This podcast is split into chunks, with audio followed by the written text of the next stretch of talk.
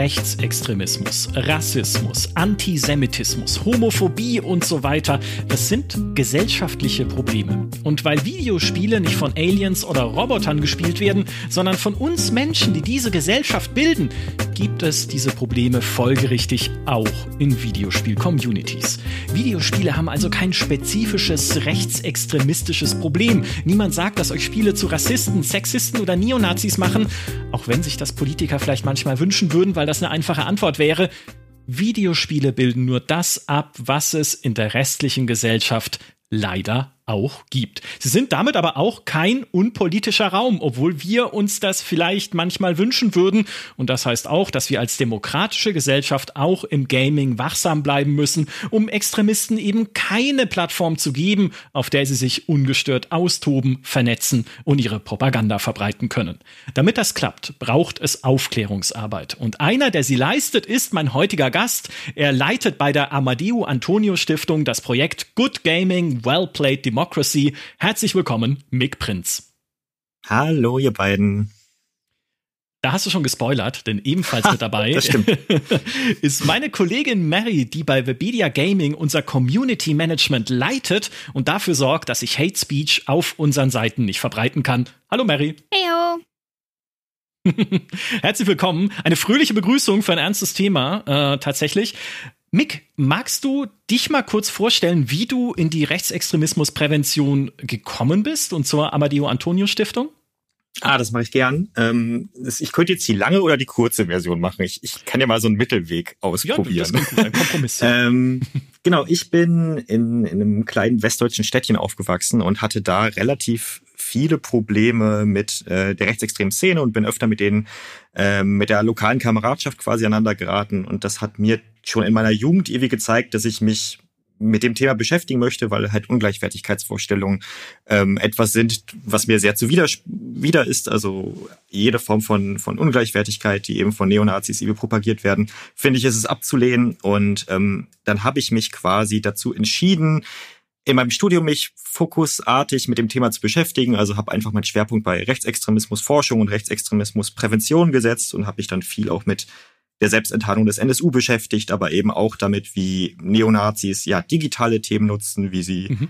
ja das Internet nutzen und habe dann 2016 bei der Amadeo Antonio Stiftung äh, angefangen zu arbeiten und habe da anfangs noch in der Presse- und Öffentlichkeitsarbeit gearbeitet und habe auch ein Projekt geleitet, welches sich ja erstmal, ich sag mal, primär mit Rassismus und Rechtsextremismus und Antisemitismus in eher klassischen sozialen Medien beschäftigt und habe da aber auch immer schon gesagt, ey Leute, wir müssen auch mal Blick irgendwie auf Gaming-Kultur werfen, beziehungsweise auf verschiedene Gaming-Communities, weil da passiert eben auch ganz schön viel. Und dann haben wir quasi 2019 eben den Antrag für dieses Projekt geschrieben, für Good Gaming, Well Played Democracy. Und dann konnte ich 2020 auch damit starten, eben fokussierteren Blick darauf zu werfen, wie Neonazis auch die Gaming-Kultur instrumentalisieren. Und es gab dann auch 2019 noch zwei Vorfälle, die uns sehr darin bestätigt haben, dass wir so ein Projekt brauchen. Ich mhm. kann die Vorfälle eben skizzieren, wenn ihr wollt, ähm, aber ich kann auch sonst erstmal so grob erklären, was wir im Projekt machen, wie es euch lieber ist. Pass auf, wir werden erstmal Verschwörungstheorien entkräften an der Stelle. Wie kommst du auf Gaming? Was, äh, was fandest du gerade interessant daran, das Gaming zu betrachten? Ähm, ich, ich fand ist wahnsinnig spannend, äh, schon bevor ich quasi auch in der Stiftung gearbeitet habe, zu, zu sehen, wie, wie toxische Communities sich auch im Gaming breit machen und auch im Gaming Fuß fassen. Und als ich dann eben in der Stiftung angefangen habe zu arbeiten, ist mir halt aufgefallen, dass Neonazis relativ viel auch Gaming-Räume nutzen, weil mhm. sie eben die Möglichkeit dazu haben. Also überall da, wo man Neonazis ja eben nicht die Tür vor der Nase zuschlägt, bauen sich ja irgendwie Strukturen auf oder bauen sie Strukturen auf und versuchen sie sich zu vernetzen. Und das sehen wir halt eben auch super stark im Gaming. Ne? Also wir sehen eben, dass da an vielen Stellen nicht so stark moderiert wird, wie es vielleicht werden sollte. Wir sehen, dass Gegenrede häufig irgendwie nicht so intensiv genutzt wird. Und ähm, ich habe dann gerade auch bei so Vorfällen wie Christchurch oder auch Halle gesehen, dass es halt im Gaming ein super starkes Problem mit Rechtsextremismus gibt. Einmal, weil es halt Neonazis gibt, die zum Beispiel solche Attentäter wie den von Christchurch irgendwie glorifizieren und abfeiern. Mhm. Und auf der anderen Seite aber auch, dass es dann so Politiker äh, gibt wie Horst Seehofer, ehemaliger deutscher Innenminister, der nach so einem Anschlag wie in Halle dann sagt, wir müssen die Gamer-Szene stärker den Blick nehmen. Und das waren dann so zwei Schlüsselmomente, die mir auch gezeigt haben, ja, wir brauchen auf der einen Seite eben ein Projekt, was, was genauen analytischen Blick darauf wird, was da eigentlich passiert, wie Neonazis diesen Gaming-Raum nutzen, weil du hast es eben in deiner Einleitung schon ganz richtig gesagt. Es ist überhaupt nicht überraschend, dass sie das tun. Es ist nur interessant zu sehen, wie strategisch sie das halt eben an einigen Stellen auch tun können. Mhm. Aber auf der anderen Seite braucht es halt auch ein Projekt, das irgendwie ähm, ja quasi von Gamern, von Gamerinnen kommt und halt auch deutlich macht, ja, es gibt auch ganz viele positive Aspekte an Gaming und wir dürfen jetzt irgendwie nicht die alte Killerspielkeule entstauben und irgendwie ähm, ja Stereotyp über über Videospielerinnen sprechen, als ob sie jetzt irgendwie alle Nazis werden, so wie das ja einige Aussagen von PolitikerInnen in der Vergangenheit so ein bisschen haben durchklingen lassen. Und deswegen haben wir versucht, mit diesem Projekt quasi den Spagat zu machen, dass wir sagen, auf der einen Seite, ja, es gibt diese laute Minderheit von Neonazis im Gaming, aber auf der anderen Seite ähm, gibt es natürlich auch ganz viele wundervolle Entwicklungen und die müssen wir halt auch groß und stark machen und dürfen eben halt auch dieser lauten Minderheit quasi nicht das digitale Feld überlassen. Ja, und du spielst auch selbst. Also daher denke ich, genau. kommt, kommt vielleicht auch diese Verbindung mit Gaming. genau, genau. Ich zock quasi schon seit ich klein bin. Ich habe damals äh, mit Prince of Persia angefangen mhm. auf dem Rechner von meinem Papa. Äh, Als äh, Kind? Uralt, Okay, Als pass kind, auf, das ja. hat mit dem Thema jetzt nichts zu tun, aber wie weit bist du da gekommen?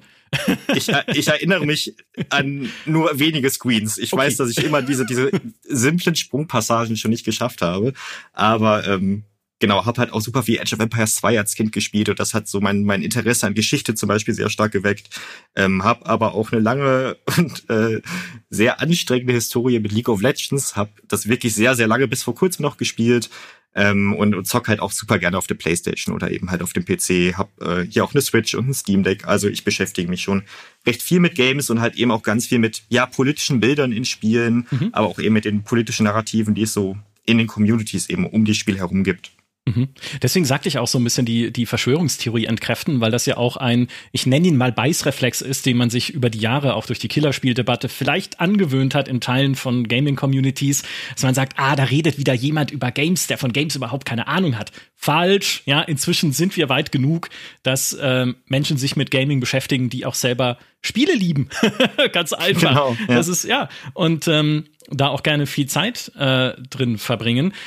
Magst du uns ein bisschen erzählen von ähm, deinem Projekt von Good Gaming, Well Played Democracy, worum es da geht, was genau ihr da macht?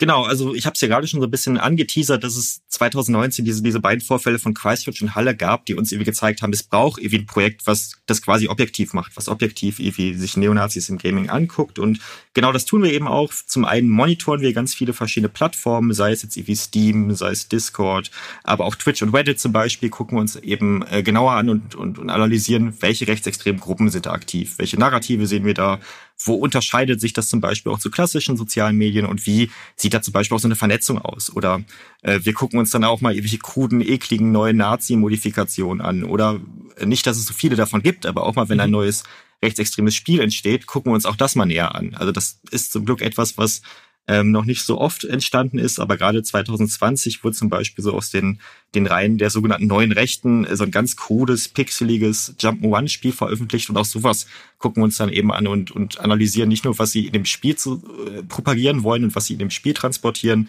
sondern auch so die Strategie, die dahinter steckt, die hinter so einem Spiel steckt, was sie eben quasi damit ähm, wollen. Genau, das heißt, wir monitoren auf der einen Seite. Wir gucken uns an, was passiert im Gaming, aber gleichzeitig, und das ist dann so der bildungspolitische Aspekt, geben wir auch ganz viele Workshops und halten Vorträge zum Thema mit äh, Gaming-Communities, aber auch mit Influencerinnen, mit Spielentwicklerinnen, aber ich sag mal auch mit Lehrerinnen oder mit mhm. Sozialpädagoginnen, die vielleicht auch noch gar nicht so viel Ahnung von Gaming haben. Und da finde ich es immer ganz spannend, weil ich dann so ein bisschen in dieser Vermittlerrolle bin, dass ich halt auf der einen Seite deutlich mache, hey, es gibt Probleme im Gaming, aber ich mache dann auch immer ganz schnell oder, oder unterstreiche dann mal ganz deutlich, dass das halt eine laute Minderheit ist und versucht dann auch ganz viele positive Aspekte von Gaming hervorzubringen, weil ich möchte nicht, dass irgendwelche Lehrerinnen bei mir aus dem Workshop gehen und dann irgendwie noch negative über Games denken, als sie das vielleicht sowieso schon tun. Ich möchte aber halt, dass irgendwie eine Awareness entsteht und dass irgendwie, ähm, dass Leute sensibel dafür sind, sich eben halt auch mit, ja, problematischen Entwicklungen in der Gaming-Kultur zu befassen, ohne halt irgendwie die Stereotypisierungskeule rauszuholen.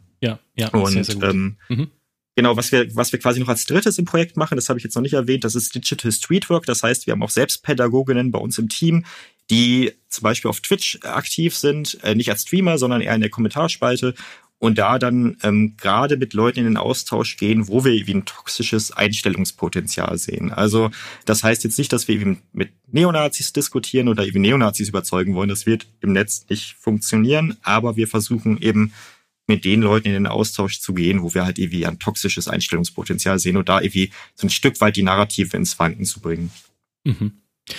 Schaut ihr euch dann eigentlich auch im Rahmen des Projekts oder allgemein einfach zur Recherche äh, eine Plattform an wie GameStar.de, um zu schauen, was da für äh, Diskussionen stattfinden? Zum Teil, weiß ich nicht, in den Kommentaren unter bestimmten Artikeln oder bestimmten Nachrichten? Das machen wir auch. Also bei euch waren wir schon öfter tatsächlich und haben uns äh, viele Debatten im Forum oder auch in der Kommentarspalte angeguckt. Und ich finde das äh, sehr, sehr schön, wie ihr das mittlerweile macht, dass ihr bei äh, kritischen Themen, wo ihr auch sagt, ey, wir wollen auch unsere, unsere Community schützen, dass ihr die Kommentarspalte auch mal bewusst deaktiviert und sagt, wir verlagern das Ganze in, in das Forum und versuchen eben da quasi so ein bisschen mehr Kontrolle zu haben und auch so ein Stück weit die Moderation eben nach da zu verlagern. Das finde ich, ist, finde ich, ist ein, ist ein gelungener Schritt, besser als ähm, jetzt zum Beispiel problematische Kommentare gar nicht anzugehen, aber auch besser als der Community gar nicht die Möglichkeit zu geben, sich zu äußern, weil das wollen wir ja auch. Wir wollen ja auch eben äh, Meinungen von, von Spielerinnen und von unserer Community immer bekommen. Und deswegen finde ich euren, euren Weg, den ihr da mittlerweile bei vielen auch eher politisch äh, nicht ganz so einfachen Themen wählt, irgendwie ganz gelungen. Ja, Marys Weg im Wesentlichen, ne? das stimmt, ja. Ja. Wir hören dich nur seufzen. Ja, Mary. es ist, äh, es ist immer so ein bisschen, ich, ich wünschte, wir könnten das noch mehr machen und ich wünschte tatsächlich, wir könnten, wir müssten solche Diskussionen nicht ins Forum verlagern, weil natürlich, also das ist der bewusste Trade-off, den wir da machen. Die Verlagerung ins Forum schreckt Leute ab, weil sie einen zusätzlichen oder vielleicht sogar zwei zusätzliche Klicks machen müssen. Ähm, und das kommt uns natürlich in der Moderation zugute verlagert dann die Diskussion natürlich aber auch immer wahrscheinlich auf dieselben paar Kern-Community-Mitglieder. Das heißt, man hat dann immer einen sehr eingeschränkten Blickwinkel auf das, was die Meinung der Leute eigentlich ist. Und äh, mhm. das ist halt immer ein Trade-off, den man macht. Und persönlich bin ich der Meinung, lieber man hat weniger Teilnehmer, als man hat eine unmoderierte Diskussion oder eine Diskussion, die nicht mehr zu moderieren ist. Aber es wäre natürlich schön, wenn es anders gehen würde, wenn wir in den klassischen Diskurs gehen könnten, wenn man Leuten halt aufzeigen kann, dass sie, dass ihre Ansichten in dem Moment da irgendwie problematisch sind oder dass sie da auf dem Holzweg sind oder so. Aber das ist halt, das frisst verdammt viel Zeit. Ähm, mhm. Und das ist was, wo ich mich sehr, sehr viel mit beschäftige, wo sehr, sehr viel Arbeitszeit reingeht, mich mit einzelnen Leuten über individuelle Probleme ja, auszutauschen und dann in, mit denen ins Gespräch zu gehen. Das ist super wichtig. Aber ich wünschte, ich hätte noch, weiß ich nicht, zehn Leute mehr, äh, die das nebenher machen könnten.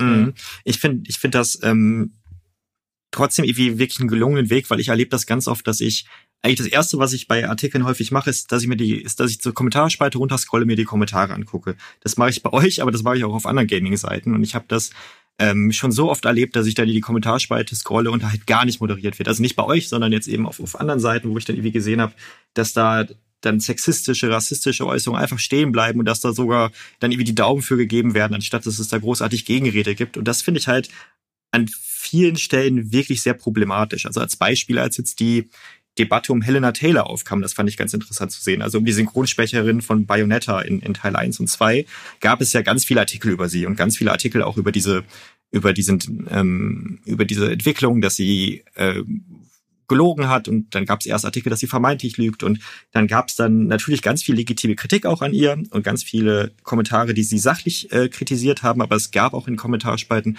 unfassbar widerliche sexistische Beleidigungen und Kommentare, äh, die überhaupt nicht nachzuvollziehen sind und wo ich mich sehr auch an ja so diese ganze Gamergate-Debatte aus dem Jahr 2014, 15 erinnert gefühlt habe. Also wo es halt so eine vor allem rechte, ich sag mal, Bewegung im Gaming gab, die sich gegen äh, weibliche Personen im Gaming gestellt haben. Und das da habe ich mich zumindest an vielen Stellen dran erinnert gefühlt und auch gesehen, ah Mist, einige Gaming-Häuser haben irgendwie noch nicht gelernt, dass es einfach wichtig ist, solche Kommentare zu moderieren. Ja, es ist tatsächlich auch so, dass äh, dieser ganze Zweig des Community Managements jetzt immer wichtiger und stärker und größer wird, was unglaublich gut ist, aber wo man halt merkt, man steckt da noch sehr in den Kinderschuhen an vielen Stellen. Also ich versuche mich da auch sehr viel mit anderen Community Managerinnen und Managern innerhalb als auch außerhalb des Gamings auszutauschen mit ja Leuten, die halt auch Website-Kommentare, also On-Domain-Communities betreuen und so. Und äh, ganz, ganz oft höre ich, äh, ich habe keine Zeit dafür, wir haben zu wenig Leute dafür, wir haben zu wenig Ressourcen oder ich weiß gar nicht, wie ich das verargumentieren soll. Und das sind so diese Grundprobleme, hm. die, glaube ich, dazu beitragen, dass das einfach nicht anständig moderiert wird. Ich meine, äh, Steam ist ja auch so ein schönes Beispiel, was ihr ja auch immer wieder anprangert. Die haben wie viel angebliche Moderatoren? 28? 26, 26 und davon 13 Ehrenamtliche. Ja, genau. Für äh, wie viele Millionen Nutzer? Ich weiß es gar nicht. Ähm, 100 Millionen monatliche NutzerInnen ja, hat die also Plattform also, ja in etwa. Wie, wie soll also, man das schaffen? Ja. Also, ne, und wenn das schon im Kleinen nicht funktioniert, auf kleinen Websites, lokal gesehen, also auf deutschen Websites oder so, wie, wie soll das dann in einem großen äh, Gaming-Kontext funktionieren? Auch äh, siehe mhm. 4chan, siehe Reddit, Twitter ist ein ganz schönes Beispiel, YouTube aber auch. Ähm, das ist was, was immer wichtiger wird und wo auch langsam tatsächlich die Politik drauf aufmerksam wird, aber eher jetzt, weil es schon zu oft zu spät war. Genau, das stimmt. Ähm, ich glaube, Steam ist noch ein gutes Beispiel dafür, weil Steam, also bei Steam ist es, finde ich, eine ganz strategische Entscheidung, dass sie auch ganz viel einfach stehen lassen. Ne? Also mittlerweile nehmen sie mehr problematische Profile, mehr rechtsextreme Profile und auch mehr rechtsextreme Modifikationen zum Beispiel runter, aber es gibt da immer noch so einen Haufen an, an Mist, den wir da irgendwie täglich sehen. Also Steam ist somit einer der, der größten Problemherde, die ich in diesem ganzen Feld Rechtsextremismus und Gaming sehe. Und trotzdem muss man auch hier sagen, das ist natürlich auch hier auf Steam nur eine Minderheit und ganz viele nutzen ja Steam primär als Plattform, wo man irgendwie Spiele kauft und vielleicht mal eben eine Bewertung schreibt oder so. Aber Steam hat halt auch diesen riesigen Community-Rattenschwanz, ähm, der da quasi dran hängt. Und bei Steam gibt es dann ja zum Beispiel ähm, zu fast jedem aktuellen oder zu fast jeder großen aktuellen politischen Entwicklung auch irgendwie eine Debatte. Und da haben wir zum Beispiel gesehen, als über Black Lives Matter viel diskutiert wurde, dass es da auch einen offiziellen Black Lives Matter Thread gab und dass da auch super wenig moderiert wurde. Also man hat da durchgescrollt und hat eher rassistische Kommentare gelesen oder Kommentare, die sich über den Tod von George Floyd lustig machen und super wenig Kommentare, die wirklich für Black Lives Matter standen. Und die Kommentare standen da wirklich lange, bis die mal irgendwann angefangen hat, da zu moderieren. Und das ist, finde ich, so ein, so ein absolutes Negativbeispiel, wie es halt auf gar keinen Fall funktionieren darf. Mhm.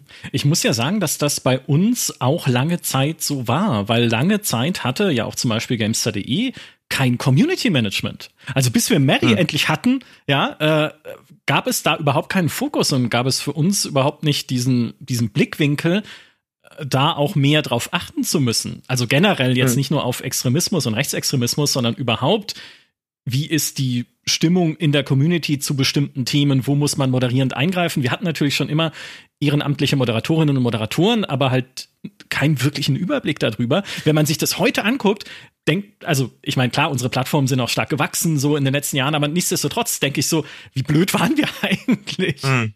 Mary, wo aber warst du all die Jahre? Ja.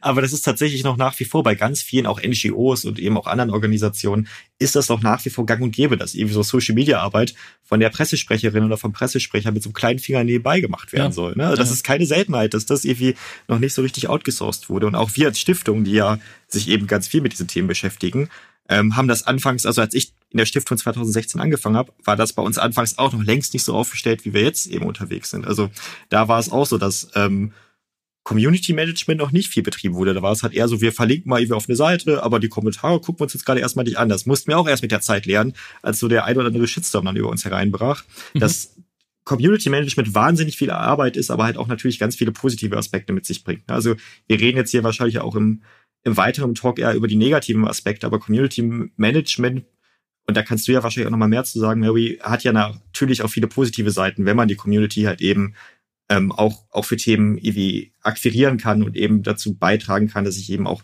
coole Kommentare abzeichnen. Ja, absolut. Also es ist tatsächlich so, äh, und das ist was, wo ich mich auch persönlich immer versuche, ein bisschen gegenzustellen. Community Management wird immer gleichgesetzt mit ich moderiere Trollkommentare, Hate Speech und hast du nicht gesehen. Ein Großteil des Community Managements geht aber, wie gesagt, darum, sich mit den Leuten auseinanderzusetzen, deren aktuelle Probleme und Nöte anzuhören, aber auch einfach mal mit denen, ja, ganz normal zu quatschen. Also ich, ich mache das jetzt seit 2018 für Webedia. Und seitdem habe ich so viele Leute darüber kennengelernt, kenne auch teilweise persönliche Geschichten dahinter oder man hatte mal einen kurzen Austausch und so. Und diese Seite des positiven Community Managements ist tatsächlich viel wichtiger und nachhaltiger wenn man sich eine Community aufbauen möchte, die ja, die einfach nicht toxisch wird oder wo die Gefahr, dass sie irgendwann ins Toxische abdriftet, einfach nicht mehr so hoch ist. Ja, mhm. ich, ich muss auch dazu sagen, äh, auch wenn es manchmal ja auch dann in solchen Talks so klingt, als würden wir so auf die Community drauftreten, auch auf unsere eigene, das komplette Gegenteil ist der Fall. In jedem einzelnen Fall, in dem ich bisher Leute treffen durfte aus der GameStar-Community, also ihr da draußen, auch die ihr uns jetzt zuhört, war es wundervoll. Also tolle Leute, mit denen ich tolle Sachen besprochen, erlebt und tolle Zeiten verbracht habe. Ähm, es sind wunderschöne Erinnerungen. Siehe damals äh, irgendwie auf die Dreamhack fahren, zum Beispiel mit Community-Mitgliedern und sowas. Ein riesengroßer Spaß. Ich habe nur eine Person mal kennengelernt aus der Community, die ein bisschen aggro drauf war. Aber da sieht man ja gleich, ne, das Verhältnis. Wir haben so viele tolle, begeisterte, leidenschaftliche, spieleliebende Leute bei uns in der Community, dass es umso mehr schade ist, wenn dann halt eine kleine, lautstarke Minderheit da manchmal Sachen kaputt macht. Und dafür haben wir Mary. Apropos. Sehr gut. Du hast gerade Shitstorms erwähnt und Shitstorms sind immer ein gutes Stichwort, um weiter darauf einzugehen. Was erlebt ihr denn so an Sachen da auch in eurer Projektarbeit oder auch, äh, wie, mhm. wie, wie gefährlich ist das denn auch, was ihr da macht? Also erstmal, äh, wir als Stiftung haben in unserer Stiftungsgeschichte schon wahnsinnig viele Shitstorms abbekommen. Also wir sind ja einfach eine NGO, die viel gegen Rassismus und Rechtsextremismus macht und dabei, damit trittst du halt immer den Leuten auf die Füße, die sich halt auch besonders laut im Internet irgendwie gegen einen positionieren wollen. Also wir bekommen dann irgendwie so Vorwürfe wie, wir zensieren das Internet oder wir sagen im Internet ja jetzt oder geben vor, was richtig und falsch ist und solche Geschichten. Und das erleben wir halt auch mit unserem Projekt Good Gaming auf eine ganz interessante Art und Weise. Da kann ich eine, äh, eigentlich auch eine ganz witzige Anekdote erzählen, als die PlayStation 5 damals rauskam, 2020 ähm, und dann irgendwie auch rauskam, dass in dem PlayStation 5 Controller auch ein Mikrofon verbaut wurde, mhm. gab es dann tatsächlich Beiträge von äh, Neonazis in, in, in, diversen Foren, die dann gesagt haben, ja, das ist ja alles was, was die Amadeo Antonio Stiftung zusammen mit EA jetzt gemacht hat, aus irgendeinem Grund mit EA, okay. äh, warum auch immer mit EA und äh, um irgendwie die Spielerin abzuhören, um irgendwie dann irgendwie das die, die Gamerin quasi beim Zocken zu zensieren. Und das war halt schon ganz interessant zu lesen und das ist natürlich auch was, was du nicht so richtig ernst nehmen kannst, aber gleichzeitig gibt es dann halt auch so Geschichten, dass ähm, irgendwelche Neonazis in, in, in, in Twitch-Streams oder in YouTube-Livestreams dann irgendwie das eigene Gesicht einblenden oder die Telefonnummer von, von mir auch schon eingeblendet wurde, die mhm. Bürodurchwahl und ähm, schon der Aufruf, guckt euch die Person mal an. Also das ist natürlich immer so ähm, der Versuch, irgendwie ein Bedrohungsszenario aufzumachen und Menschen einzuschüchtern, Menschen irgendwie auch in ihrer Arbeit zu behindern. Also zum Beispiel wir als Stiftung haben halt auch schon diverse Drohschreiben bei uns ins Büro bekommen oder es gab auch schon Bombendrohungen, es gab auch schon Nazis, die bei uns vor der Tür auf einmal standen, es gab auch schon Leute, das aber schon Jahre her, die bei uns ins Büro reingedrängt sind, als wir die Tür geöffnet haben und solche Geschichten. Das hat jetzt äh, diese letzten Punkte nichts mit dem Gaming-Projekt zu tun, aber da sehen wir halt einfach, dass Rechtsextreme sehr stark sich irgendwie auf, auf demokratische Strukturen stürzen. Es gibt auch diesen diesen Fall von Franco A. Ich weiß nicht, ob ihr davon schon mal gehört habt. Das ist dieser Bundeswehrsoldat, der sich als Geflüchteter getarnt in Deutschland ausgegeben hat und dann als angeblicher Geflüchteter äh, Attentate machen wollte in Deutschland auf PolitikerInnen, aber auch auf NGOs. Und zum Beispiel stand meine ehemalige Chefin bei ihm auf der Todesliste. Mhm. Und diese Person war auch bei uns in der Tiefgarage drin und, und solche Geschichten. Also das ist dann schon unheimlich, wenn man das so mitbekommt. Aber ich sag mal, das, was ich als ähm, als eh weißer Mann äh, von von äh, rechtsextremen Gamern abbekomme, ist deutlich harmloser als das, was viele Menschen, die eh schon von Diskriminierung betroffen sind, im Netz abbekommen. Aber auch, ja, wir als Projekt kriegen dann halt eben so die klassische Narrative ab, wie, dass wir jetzt irgendwie im, im Gaming sagen wollen, was richtig und falsch ist und dass wir jetzt ja irgendwie unsere politische Agenda, äh, mit unserer politischen Agenda die Videospiele kaputt machen wollen. Und solche Geschichten lesen wir da relativ häufig. Ja, ja politische Agenda hier, Demokratie, wo soll uns das hinbringen? Genau. Ja, äh, hallo, genau. genau. Dankeschön.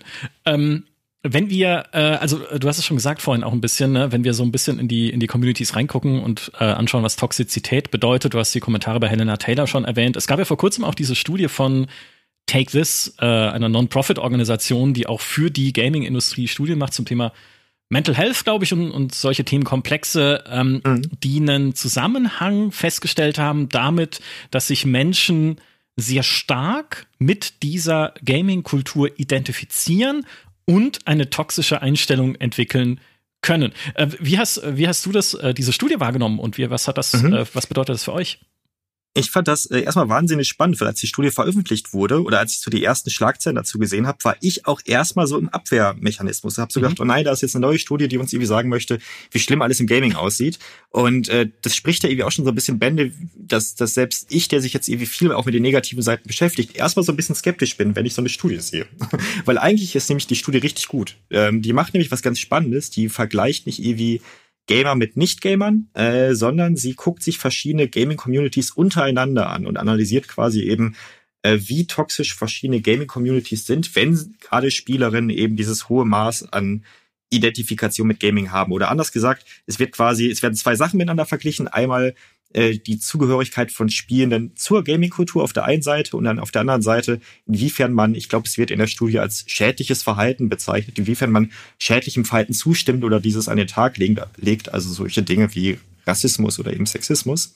Und dann sagt die Studie halt eben, und das ist das Ergebnis, dass ähm, wenn Menschen eine hohe Identifikation mit der Gaming-Kultur haben und zocken, äh, ist die Wahrscheinlichkeit zumindest höher, dass sie zum Beispiel auch rassistischen oder sexistischen Aussagen zustimmen. Das bedeutet aber natürlich im Umkehrschluss nicht, dass Menschen, die irgendwie zocken, ähm, irgendwie Rassisten sind oder Sexisten sind. Aber das bedeutet, dass wenn ich zocke und mich der Gaming-Kultur zugehörig fühle, was ja auch nicht immer gegeben sein muss, dann ähm, ist die Wahrscheinlichkeit zumindest höher, dass ich solchen solche, solche Verhaltensweisen an den Tag lege, als wenn ich quasi zocke und mich nicht stark mit der Gaming-Kultur identifiziere. Mhm. Ich finde gerade diesen Punkt der Identifikation so, so wichtig, auch bei dieser Studie, wenn man sie liest und wenn man sie halt, äh, ne, wenn man sich die Ergebnisse anschaut, weil dieses, ähm, sie nennen es ja in der Studie diese Identity Fusion mhm. stattfindet, für die es auch ein schönes Beispiel gibt, was nichts mit Gaming zu tun hat, nämlich wenn jemand sehr viel Zeit beim Militär verbracht hat, dass diese militärische Identität auch in andere Bereiche des Lebens einsickert. Also dann bin ich mhm. halt nicht nur der Soldat, wenn ich in der Kaserne bin, sondern ich bin vielleicht auch der Soldat, obwohl ich gerade Familienvater bin. Oder ich bin gerade der Soldat, obwohl ich beim Einkaufen bin. Oder, oder, oder, ne? Also, dass ich plötzlich anfange, Dinge irgendwie äh, miteinander, miteinander zu verbinden äh, in, mein, in meinem sozialen Leben, die eigentlich jetzt so an sich nichts miteinander zu tun haben. Und was da diese Identifikation mit dieser Gaming-Kultur halt ausmacht, ist, Leute haben es zu einem ganz wesentlichen Kern ihrer eigenen Person gemacht, zum Gaming dazuzugehören. Und ich weiß, was das heißt, weil das habe ich auch. Ja, weil ich weiß, wie es ist, dass Gaming ein wahnsinnig wichtiger Lebensinhalt ist. So, also für mich ist es das zumindest. Ist einfach so. Ne? Ich habe schon immer gespielt, ich hab, bin mit Spielen aufgewachsen, mein Bruder spielt, ich liebe es zu spielen, ich werde nie aufhören damit, bis mir irgendwie die Hand abfällt oder sowas. Das finde ich was wahnsinnig Tolles. So, und was macht man natürlich, wenn man was wahnsinnig toll und wahnsinnig wichtig findet? Man sucht sich eine Community, der man sich zugehörig fühlt. Und das kann und ist auch in den aller oder in sehr vielen Fällen eine positive Community. Ja, wenn ich irgendwie anfange, ein MMO zu spielen, ich finde eine coole Gilde, die sind sehr nett zu mir, wir machen da, wir erleben gemeinsame Abenteuer, wir sind halt irgendwie cool unterwegs auf unseren Servern, es entwickeln sich Freundschaften, wir treffen uns im echten Leben. Also es gibt so viel Positives, was einem da passieren kann. Es kann aber auch sein, und das sind wir wieder bei dem Punkt, ne? Gaming Communities sind nur die echte Gesellschaft halt in Games oder in, ähm, in Gaming äh, Kreisen. Es kann halt auch sein, dass ich in eine negative Community aufgenommen wurde, in der halt beispielsweise Dinge wie dann Rassismus, äh, Sexismus, Frauenfeindlichkeit ganz offen ausgelebt werden. Und wenn ich dann, kommen wir nämlich zur Identity Fusion, das übersickern lasse in andere Bereiche meines Soziallebens, dass ich sage, hey, so wie wir in dieser Community, in der ich halt mich sehr wichtig und zugehörig fühle, über andere Menschen sprechen, so spreche ich plötzlich auch woanders über andere Menschen dann entsteht eben diese Toxizität nach außen. Ne? Sehr wissenschaftlich vielleicht jetzt erklärt, aber ich hoffe, ihr versteht, was ich meine. Genau, und was die Studie halt auch noch ganz spannend sagt, ist, dass diese, dieses, ähm, das Maß an Toxizität quasi in verschiedenen Communities halt auch verschieden ausfällt. Also gerade in kompetitiveren Gaming-Set Settings ist oder in Gaming Spaces sehen wir, dass die Wahrscheinlichkeit da deutlich höher ist, irgendwie ein toxisches Verhalten an den Tag zu legen, wenn man denn dieses hohe Maß an Identifikation mit dem Gaming aufweist. Also ich glaube, in der Studie wird dann irgendwie zwischen Call of Duty Spielern und Spielerinnen und Minecraft Spielern und Spielerinnen unterschieden. Und da wird dann halt gesagt, dass Leute, die Minecraft spielen und sich zum Beispiel sehr der Community zugehörig fühlen, nicht in äh, so einem hohen Maße von, von äh, toxischer Kommunikation betroffen sind oder toxisches Verhalten an den Tag legen, wie jetzt die Call of Duty-Spieler und Spielerinnen. Also das ist irgendwie ganz interessant zu sehen, dass auch die Gaming-Community und auch, dass es ähm, nicht nur zwischen den Gaming-Communities sich unterscheidet, sondern auch zwischen verschiedenen Spielegenres und dass desto kompetitiver ein Spielegenre ist, äh, dass desto höher die Wahrscheinlichkeit ausfallen kann, und das kann muss man hier unterstreichen, dass man irgendwie toxisches Verhalten an den Tag legt. Mhm. Sehen wir das auf, bei GameStar eigentlich auch, Mary? Solche, äh, gerade die Unterschiede? Mm, schwierig zu sagen, ähm, weil wir fokussieren uns ja oftmals auf sehr, sehr viele Spiele gleichzeitig. Also wir bedienen in Call of Duty genauso wie wir in Minecraft bedienen. Ähm, was man aber tatsächlich oder was mir öfters auffällt, ist, dass Leute, die ähm, entweder neu ins Gaming kommen oder die sehr monothematisch sind, die sich auf ein Spielegenre fokussieren, zum Beispiel ne, Shooter, ähm, dass die oftmals anders kommunizieren, als es zum Beispiel Userinnen und User machen, die ja breiter polythematisch aufgestellt sind. Das ist tatsächlich was, ähm, was man so sieht und wo du wahrscheinlich auch sehen könntest, das müsste man jetzt in der Studie natürlich machen, aber das ist jetzt meine Hypothese, dass mhm. ähm, die ja anders, anders kommunizieren, andere Ansichten haben und auch aus einem anderen Hintergrund kommen. Das siehst du auch, äh, wir haben sehr, sehr viele ältere Leute, die spielen, die halt schon seit den 80er, 90ern spielen und wir haben jetzt natürlich auch Leute, die neu dazukommen. Und auch da gibt es eine andere Art von Kommunikation und was die Leute äh, als ja Grenzüberschreitung sehen oder wie, was sie zum Beispiel auch als Beleidigung sehen oder so. Das ist ganz, ganz spannend. Und ich denke, das ist auch so ein, so ein Generationsding mittlerweile. Mhm, ja. Was ich auch ganz spannend finde, ähm, es gibt ja noch weitere Studien zum Thema toxische Gaming-Communities. Es gibt zum Beispiel eine Studie von der Anti-Defamation League, das ist eine NGO aus den USA, die schon vor ein, zwei Jahren eine Studie veröffentlicht haben, mit der es dann heißt, ich glaube, dass ähm, 83 Prozent der Spielerinnen schon, schon Hass im Gaming erlebt haben. Und ich habe auch bei euch letztens auf der Homepage gesehen, dass ihr auch eine kleine Umfrage in der Community gemacht habt, wo es, ich glaube, ähnliche Ergebnisse gab, wo auch gesagt wurde, ja, die meisten Spielerinnen haben zumindest irgendwie schon Hass im Gaming erlebt. Das ist für die meisten irgendwie schon Alltag. Und das äh, spricht natürlich wie auch schon Bände, wenn viele Leute wie online zocken, zumindest schon irgendwie Berührungspunkte mit dem Thema haben, aber vor allem haben auch immer die Menschen Berührungspunkte mit dem Thema, die auch selbst vor Diskriminierung betroffen sind. Ne? Also wenn ich mich als weibliche Person in einem Online-Shooter zu erkennen gebe, ist die Wahrscheinlichkeit zumindest gegeben und relativ hoch, dass ich irgendwie auch einen sexistischen Kommentar dafür abbekomme. Oder äh, wenn ich irgendwie die Kommentarspalten ähm, mir von einer, von, einer, von einer weiblichen YouTuberin angucke, die auch Gaming-Content macht, ist da auch die Wahrscheinlichkeit relativ hoch, dass ich da mal irgendwie antifeministische Kommentare sehe. Also gerade die Menschen, die eh schon von Diskriminierung betroffen sind, bekommen halt auch im Gaming nochmal extrem viel ab. Das sehen wir auch beim Thema Transsexualität, das sehen wir beim Thema LGBTIQ+. Also da fällt halt immer wieder auf, dass gerade wenn diese Themen angesprochen werden oder eben sich von Diskriminierung betroffene äh, Menschen zu Wort melden, dass die halt auch in einem besonderen Maße, in einem besonders intensiven Maße zur Zielscheibe werden. Mhm. Was waren eigentlich die Ergebnisse unserer Umfrage? Das stimmt, das hatte ich gar nicht mehr nachgeguckt. Gut, dass du fragst. Ich habe es gerade offen. Ähm, und zwar haben wir also für den zum Rahmen. Es war nicht abgesprochen. Es war nicht abgesprochen, ja.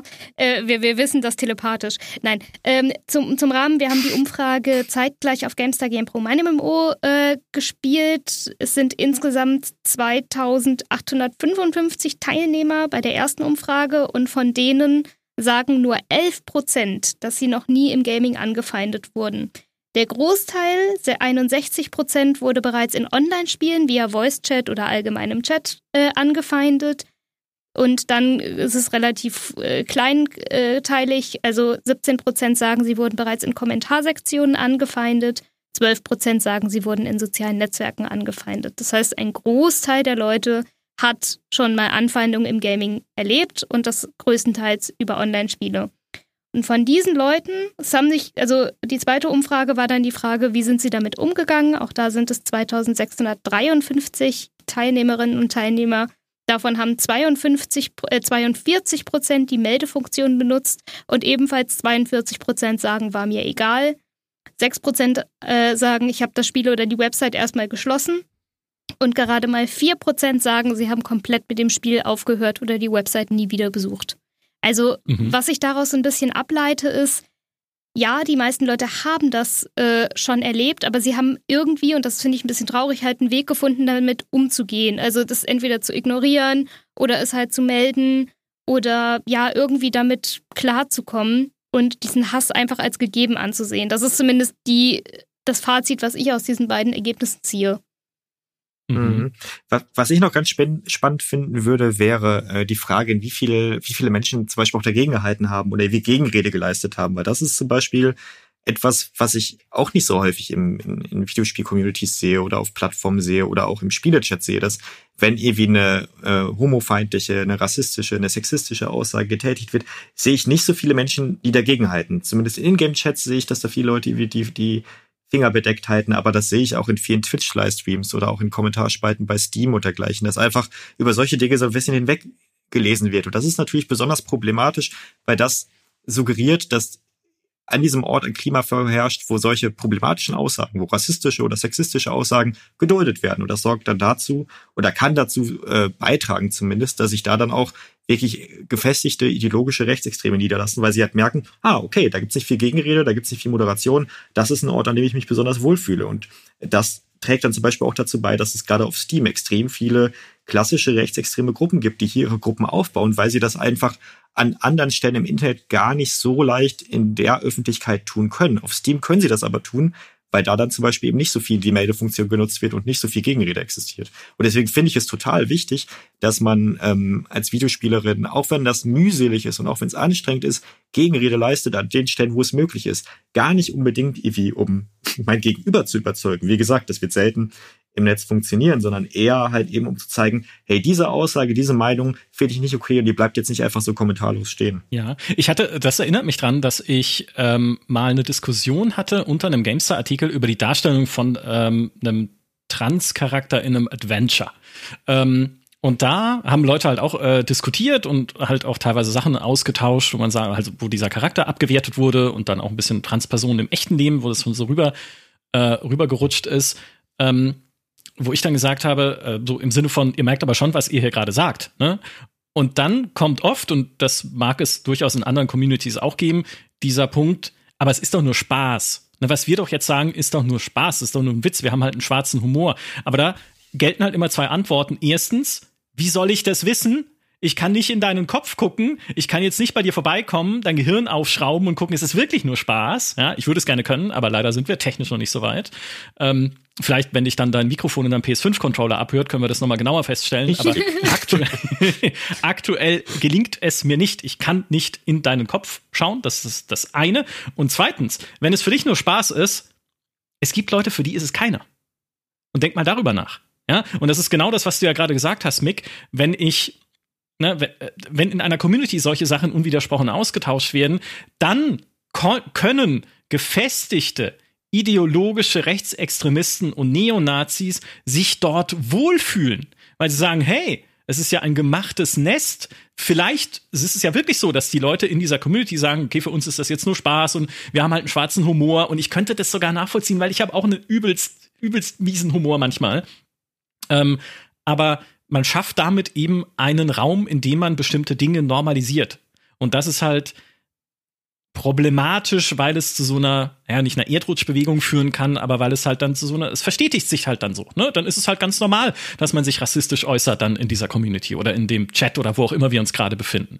Und Genau. Ja. Nee, sorry, ich wollte dich nicht unterbrechen. Nee, nee, ich, ich, war, ich, war, ich beende meine Sätze immer mit und, wenn mir nichts mehr einfällt. okay. Naja, und es ist tatsächlich ja auch so, dass äh, du einfach gewisse Narrative reproduzierst. Selbst wenn es als Spaß gemeint ist, reproduzierst du damit Diskriminierung und Ausgrenzung. Und selbst wenn das gerade keine Person liest, die von dieser Diskriminierung betroffen ist, bleibt das trotzdem ätzend, weil das dafür, dazu beiträgt, dass diese Diskriminierung weitergeben wird, dass sich das, wie du gerade auch gesagt hast, verfestigt und das eben vielleicht auch an anderen Stellen weitergeben wird, wo dann eben Menschen akuter davon betroffen sind und das akuter mitbekommen. Und deswegen finde ich es auch wichtig, solche Dinge auch nicht im Spaß zu machen, zumindest nicht an Orten, wo man eben nicht einschätzen kann, dass es gerade eben auch von Leuten als, als solche verstanden wird. Und ähm, ich finde es eh immer schon schwierig, Diskriminierung als Spaß zu verpacken, weil das auch ein beliebtes Framing von einfach rechtsextremen Akteurinnen ist. Also um zum Beispiel nochmal dieses, dieses krude, eklige 2D-Pixel-Jump'n'One aufzugreifen, da wurde sich auch ganz stark hinter diesem Humordeckmantel versteckt. Da wurde gesagt, ach, das ist doch alles nur Spaß, das ist doch alles mit dem Augenzwinkern zu sehen. Wir wollen damit doch irgendwie nur in Anführungszeichen Kritik äußern. Aber dann wird halt quasi hinter diesem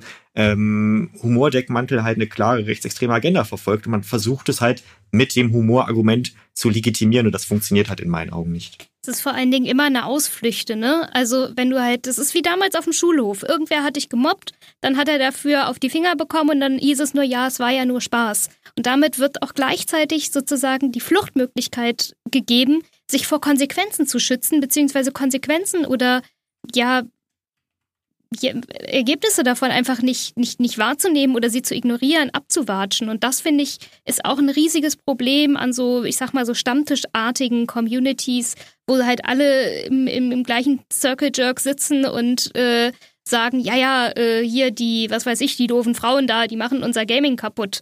Äh, und dann sagt der nächste wieder, ja, ja, und dann am Ende steigert sich das halt immer mehr, dass, dass da auch einfach die, die Konsequenz gar nicht mehr da ist. Und wenn dann jemand kommt und sagt, hier Freunde, das ist gar nicht so cool, und die sagen dann, ey, es ist doch nur Spaß und wir meinen das gar nicht so, dass sie sich halt auch wieder vor den allen den Konsequenzen und vor diesem. Lerneffekt mhm. abschotten. Mhm. Total. Und es ist ja auch so, dass ähm, das haben wir zum Beispiel, wir haben jetzt noch eine kleine Recherche mal auf TikTok gemacht. Haben uns, also TikTok ist eine Plattform, die wir mit unserem Gaming-Projekt bisher relativ außen vor gelassen haben, weil wir einfach gesagt haben, da fehlt bei uns auch so ein bisschen an Kapazitäten und TikTok ist so riesig, das können wir nicht in aller Ausführlichkeit monitoren. Aber wir haben jetzt mal so blitzlichtartig da so ein bisschen reingeguckt und haben da zum Beispiel auch wahnsinnig viele sexistische Gaming-Videos gefunden. Also Videos, in denen dann irgendwie die Freundin oder die Mutter beim Zocken nervt und dann gibt's dann halt irgendwie eine toxische Antwort darauf, eine, eine misogyne Antwort darauf und das wird dann halt eben halt auch sehr stark in den Kommentaren abgefeiert. Und wir fanden es ganz spannend zu sehen, weil in wenigen Minuten quasi unser ganzer Feed, unser ganzer TikTok-Feed dann schon voll war von solchen Videos. Das heißt, wenn man sich in diese Humorsparte in Anführungszeichen auch bewegt und irgendwie Diskriminierung als Humor versteht und dann eben diese Videos sich anguckt und der Algorithmus versteht, aha, das ist etwas, was die Person anscheinend ganz geil findet, da kriegst du halt auch noch härteren Kram vorgeschlagen und rutscht halt nach und nach auch in so eine Bubble rein. Also mhm. auch das haben wir jetzt, das, also das ist zum Beispiel auch ein weiterer Punkt, wo auch dieser Humoraspekt in Anführungszeichen gefährlich sein kann, weil er dich noch härter an gefestigte, problematische Accounts, Profile, Narrationen ranführt. Ja. Danke, soziale Medien und eure Algorithmen. ja, aber es ist ja so, ne? Ich meine, das ist ja nicht nur auf TikTok, das erleben wir ja überall, dass sich deine Bubble entsprechend bildet, je nachdem, äh, wo du unterwegs bist. Und ja, hm, das ist dann halt dann der Kaninchenbaueffekt. Was da noch oben drauf kommt, und du hattest es vorhin auch schon mal kurz angerissen, ist ja dann, dass Rechtsextremisten oder andere äh, extremistische Gruppen oder so versuchen, das strategisch zu nutzen. Ne, sich da strategisch zu sehen, hey, da ist eine Chance für uns. Wie, wie genau funktioniert das?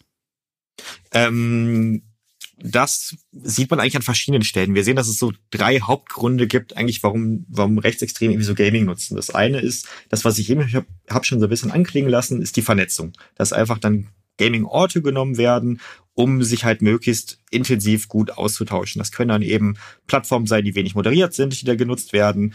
Ähm, das können dann zum Beispiel, das sehen wir dann zum Beispiel auf Steam durch irgendwelche Wehrmachtsfangruppen, die da zuhauf entstehen. Also gerade auf Steam gibt es wahnsinnig viele Gruppen, die an irgendwelche Wehrmachtsoffiziere erinnern oder irgendwelche Rechtstouristen glorifizieren oder auch irgendwelche anderen neurechten Gruppen. Das heißt, äh, Neonazis nutzen Gaming halt als Ort, um sich halt auszutauschen und zu vernetzen, weil sie das an anderen Stellen eben nicht so gut können. Mhm. Ähm, macht sich dann auch bemerkbar, wenn wir uns angucken, was an einigen Stellen so organisiert wird. Wir sehen dann zum Beispiel auch so patriotische E-Sport-Turniere, die von irgendwelchen rechten Influencern aufgebaut werden oder irgendwelche Gaming-Jams von einem äh, rechten Entwicklerstudio, wo dann irgendwie ein Wochenende äh, rechte Spielentwickler zusammenkommen und solche Dinge wie den Jens Spahn-Simulator programmieren oder ein Spiel, wo man Aktivistinnen aus dem Hambacher Forst schießt oder ein Spiel, wo man ähm, wo man Menschen mit George Floyd Gesicht erschießen muss. Da gibt's dann so ganz eklige äh, Dinge, die dann zum Beispiel auf so einem Gaming-Event gebaut werden. Aber letztlich sind das halt Orte, wo sich Rechtsextremer im Gaming-Kontext miteinander vernetzen. Ähm, vielleicht noch um ein, ein sehr trauriges, sehr prominentes Beispiel für diese Vernetzungsfunktion zu nennen, ist das München-Attentat von 2016. Wenn ihr wollt, kann ich da kurz noch mal eine kleine Einordnung machen. Ja, gerne. Soll ich das tun? Ähm, genau, 2016 hat ja ein Rechtsterrorist das Olympia-Einkaufszentrum in, in, in München, da hat er ein Attentat gemacht, hat neun Menschen umgebracht. Und diese Person war sehr aktiv in einer Steam-Gruppe, die nannte sich Anti-Refugee Club. Das war eine geflüchtetenfeindliche Gruppe, die wir auf Steam gesehen haben. Und gerade so 2015, 2016 haben wir gesehen, dass es ganz viele von diesen Gruppen im Internet gab. Gerade auch bei Facebook gab es irgendwie hunderte solcher Nein zum Halben Gruppen, also einfach Gruppen, wo halt gegen Geflüchtete gewettert wurde. Und das haben wir dann halt eben halt auch auf Steam gesehen und da war eine Person dann aktiv, die in dieser Gruppe relativ offen formuliert hat, was sie da machen möchte. Hat sich relativ offen auch mit anderen Rechtsextremen da vernetzt und ausgetauscht und hat dann eben diesen Anschlag vollzogen im Sommer 2016. Und anderthalb Jahre später hat eine andere Person aus dieser gleichen Gruppe, mit der die, Person auch im, im Austausch war, in den USA, ich glaube in New Mexico, zwei Menschen umgebracht. Und da sehen wir halt, dass Neonazis gerade unmoderierte Gaming-Räume nutzen, um sich ja auszutauschen über, über Gewaltfantasien, aber auch über rechte Kampfschriften und dergleichen. Also diese Vernetzungsfunktion ist die eine, aber dann gibt's halt auch noch andere Funktionen wie die Mobilisierung, mhm. dass man ähm, irgendwelche, irgendwelche Twitch-Streams sieht von, von Rechten, wo sie halt einfach mal sagen, wir müssen mal wieder unsere Kameraden aktivieren. Also wo man dann so die Mobilisierung nach innen und nach, auch nach außen sieht, wo man dann Gaming so ein bisschen als Sprungbrett nimmt, um mal wieder die Leute zu aktivieren, aber auch tendenziell, um auch ein, vereinzelt neue Leute anzusprechen. Und man sieht halt auch, und das ist fast die größte Funktion, zu der ich gleich auch noch gerne ein bisschen mehr sagen kann, ist die Verbreitung von rechter Ideologie. Also das wird in rechten Kreisen immer als ähm, Achtung Anführungszeichen Metapolitik benannt. Also so die Idee, dass man die Grenze des Sargwagen immer weiter nach rechts verschiebt, indem man immer mehr Mist streut, immer mehr problematische Dinge streut. Das können dann Symbole sein, das können einzelne Aussagen sein, das können einzelne Phrasen sein und die versucht man dann halt auch im Gaming so weit zu streuen, dass sie sich halt normalisieren, dass sie halt in den normalen Wortschatz äh, sozusagen eintauchen und so von Leuten benutzt werden, um eben ja rechte, rechtes Gedankengut so ein Stück weit zu normalisieren. Und diese Verbreitung von Ideologie sehen wir halt leider an relativ vielen Stellen in Gaming-Communities. Mhm. Da gibt es ja auch äh, durchaus diverse Beispiele, auch fernab von äh, Steam, wie beispielsweise in, in Roblox ne? oder auch in, einem Fortnite. Genau. Äh, Roblox insbesondere deshalb, weil man da ja, weiß ich, wer es nicht kennt, ähm, Roblox ist ja ein riesiger Baukasten für kleinere Spiele. Also man kann da Adventures bauen, kleine Shooter bauen, Multiplayer-Spielchen und so weiter. Super beliebt bei Millionen und Abermillionen von Kindern weltweit.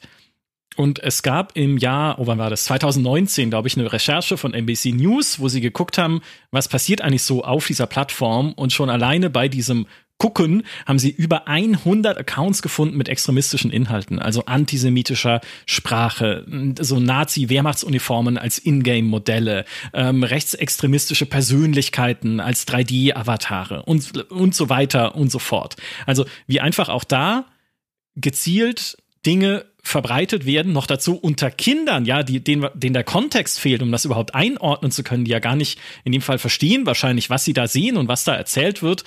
Ähm, um die schon in so eine, in so eine Richtung zu bewegen oder beeinflussen zu können.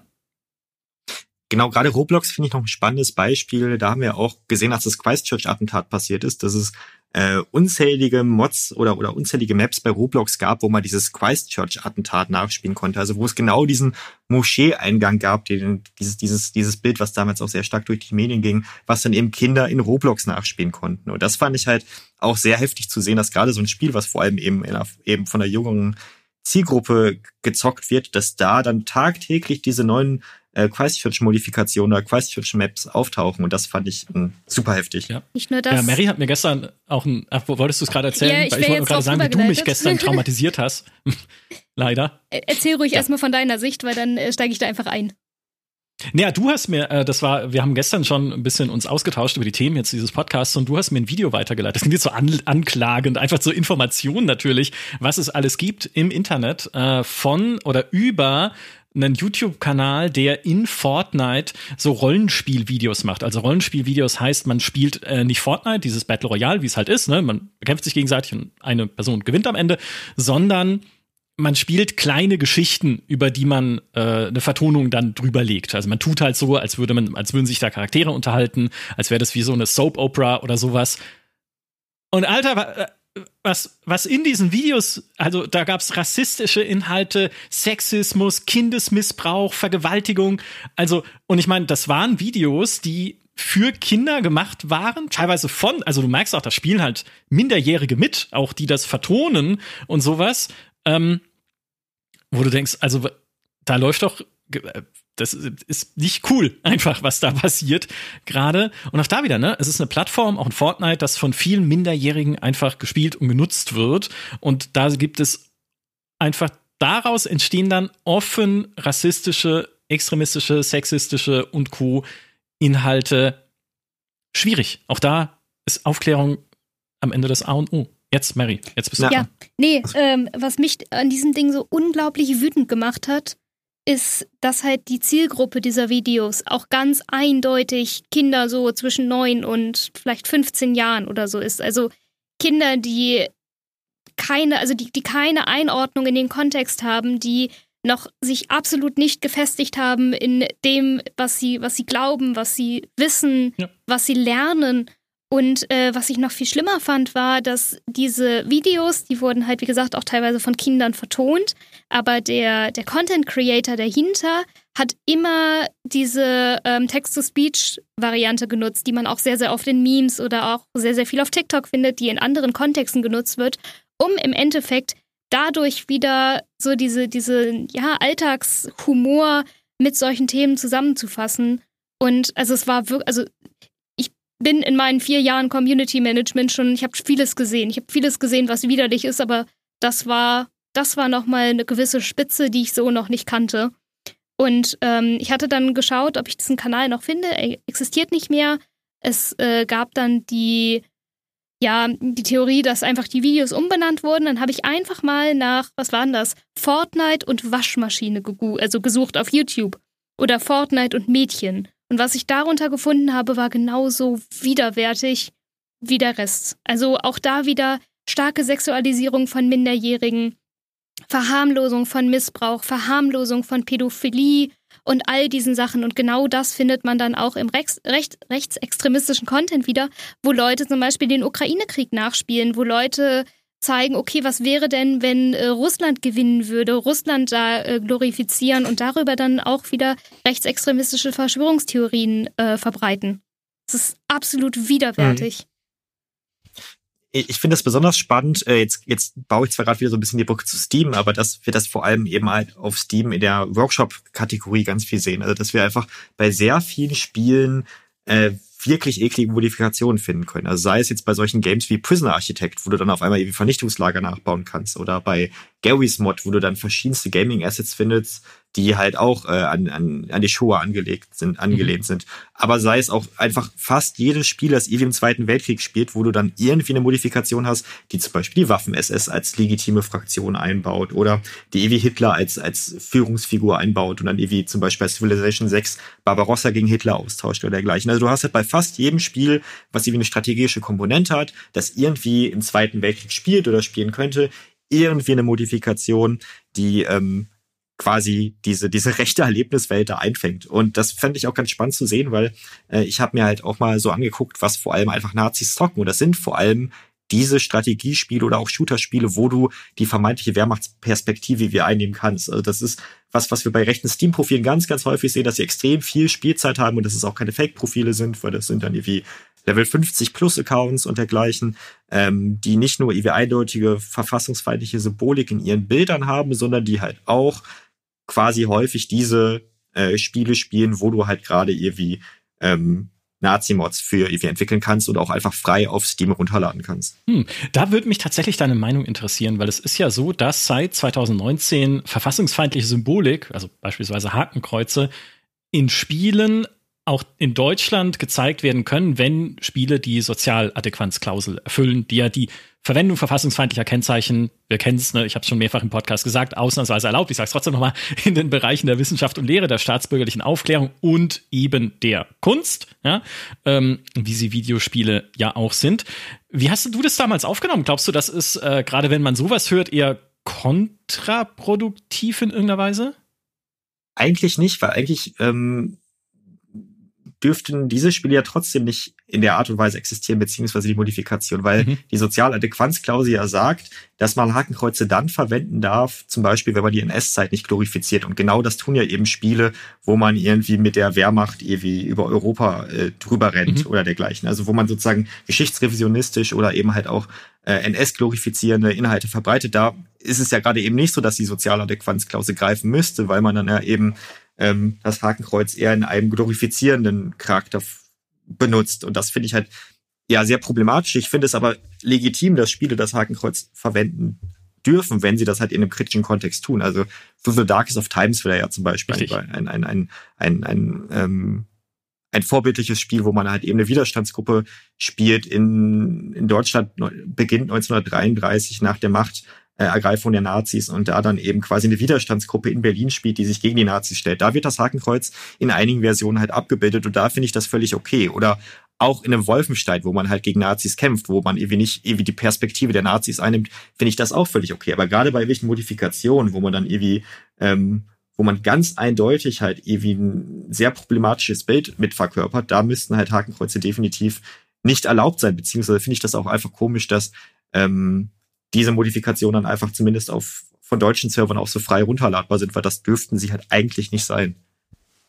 Und nun gibt es ja auch Spiele, die äh, sehr mit dieser Stahlhelm, Reichswehr, Wehrmacht, Ästhetik spielen wie ein Rattenreich zum Beispiel. Da sind es zwar dann ja Ratten, äh, spielbare Ratten, äh, die in diesen, also Ratten, äh, Menschen, anthropomorphe Ratten, die in diesen äh, Soldatenausstattungen äh, stecken. Und es erinnert so ästhetisch auch jetzt weniger an die Wehrmacht im Zweiten Weltkrieg als eher an den Ersten Weltkrieg.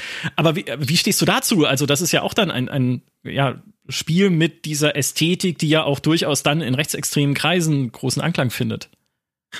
Genau, du sagst es damit eigentlich schon richtig. Äh, es, es findet gerade in rechtsextremen Kreisen Anklang, weil es halt eben häufig genau die ja, Erzähler und die Geschichten irgendwie aufgreift, die Neonazis so geil finden an Games. Und deswegen finde ich solche Spiele, die auf so eine unsensible Art und Weise solche Themen aufgreifen, halt auch extrem schwierig. Es gibt ja sehr gute Spiele, die den Ersten Weltkrieg thematisieren, die das Ganze auch irgendwie in einem nicht glorifizierenden Kontext machen. Aber wenn man das mit so einem Spiel macht wie diesem Rattenreich-Projekt, was ja soweit ich weiß, auch noch nicht erschienen ist und wer weiß, ob es überhaupt auch richtig erscheinen wird, ist es halt auch wieder so ein Ding, ähm, wo man, glaube ich, sich hinter dem Humordeckmantel, ja, das ist ja das, was wir eben schon hatten, hinter dem Humordeckmantel versteckt, um halt irgendwie problematische Narrative irgendwie salonfähig zu machen. Und deswegen finde ich solche Projekte auf jeden Fall auch sehr fragwürdig und irgendwie auch sehr schwierig. Mhm.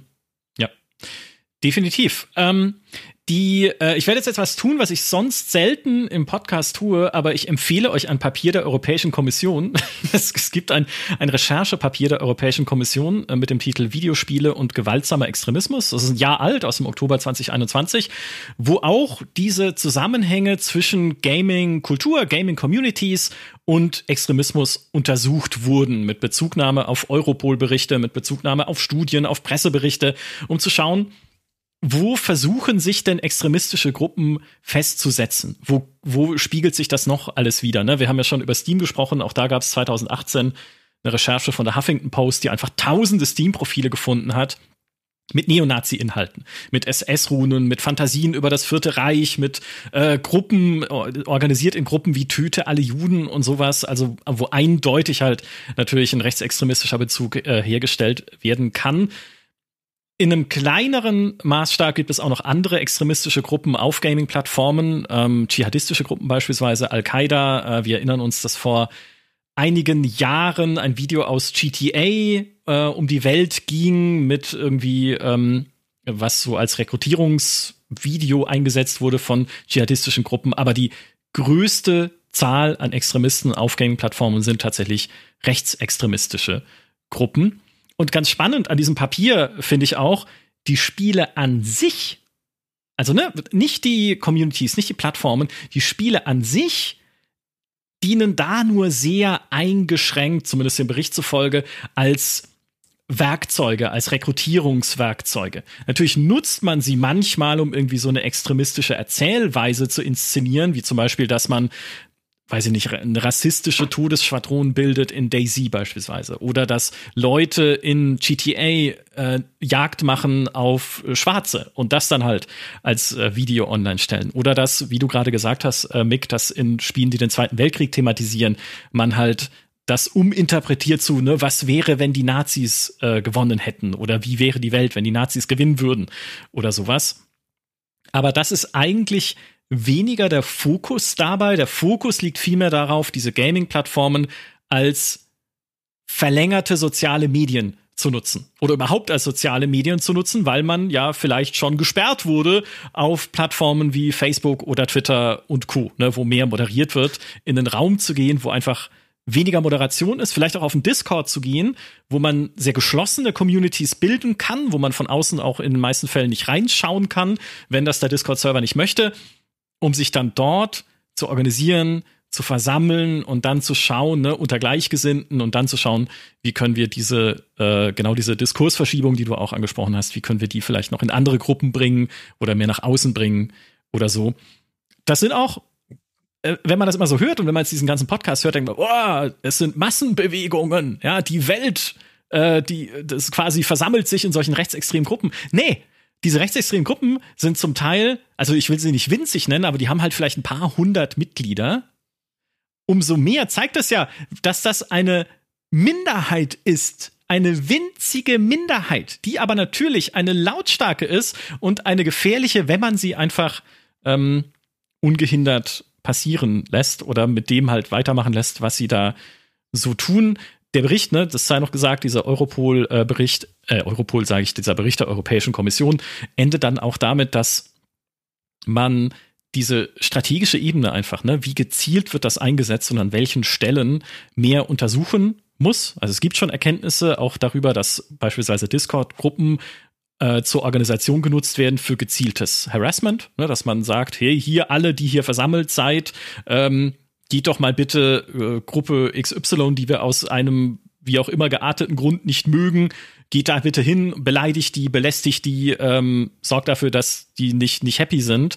Ähm, also sowas ist relativ klar, aber wie weit diese strategische Komponente reicht, das muss einfach noch viel mehr auch erforscht werden. Da muss viel mehr auch äh, aufgeklärt und nach, nachgeschaut werden, was da alles stattfindet aber das, was du gerade noch gesagt hast, finde ich noch super spannend zu betonen, weil das ist ja einfach auch ein sehr strategischer Moment, für den irgendwie Neonazis Gaming nutzen. Also diese Hate Waits, die ja. du ja quasi gerade genau. angesprochen genau. hast. Das wird teilweise eben durch Bots gemacht, dass Neonazis irgendwelche Bots programmieren, die dann irgendwie Streamerinnen aus dem Konzept bringen sollen, indem dann irgendwie ganz viele Bots irgendwie zum Beispiel ins Twitch-Stream live kommen, äh, Livestream reinkommen und die, die Person eben aus dem Konzept bringen sollen. Das, die Idee da ist dahinter, dass äh, der Twitch-Stream abgeschaltet wird oder sogar die Person gebannt wird, weil sie irgendwelche komischen Dinge zum Beispiel sagt oder vor der Kamera tut, die dann eben quasi, quasi von ihr gefordert werden.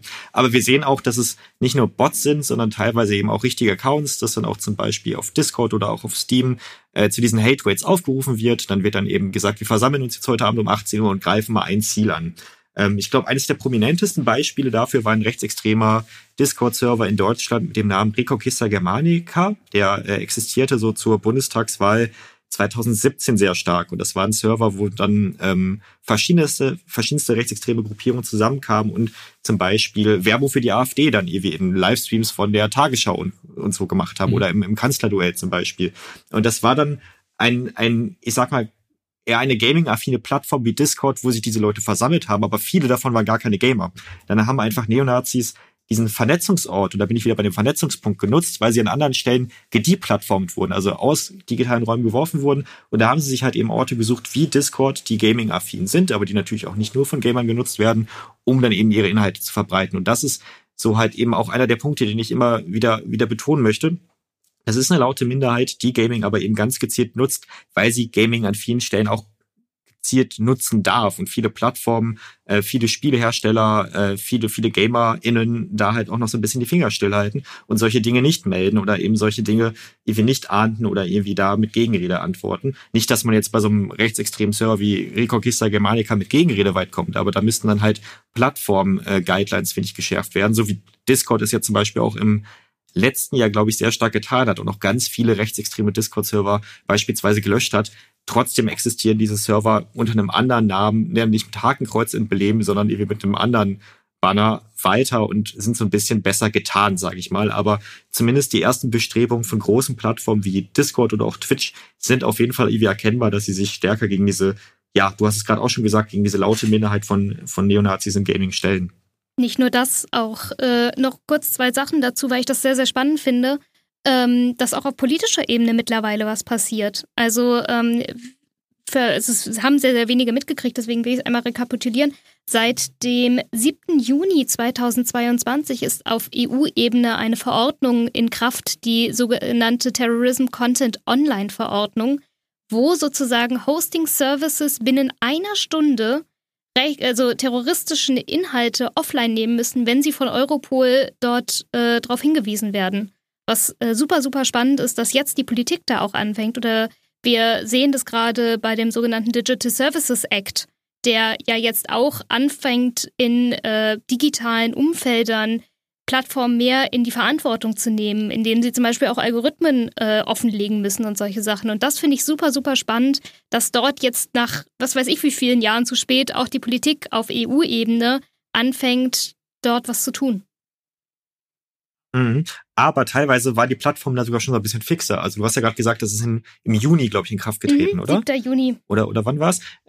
Genau, weil ähm, es gab ja in diesem Jahr zum Beispiel auch das Attentat von Buffalo im Mai diesen Jahres und das äh, wurde auch auf Twitch gestreamt, äh, das, der Anschlag in Buffalo.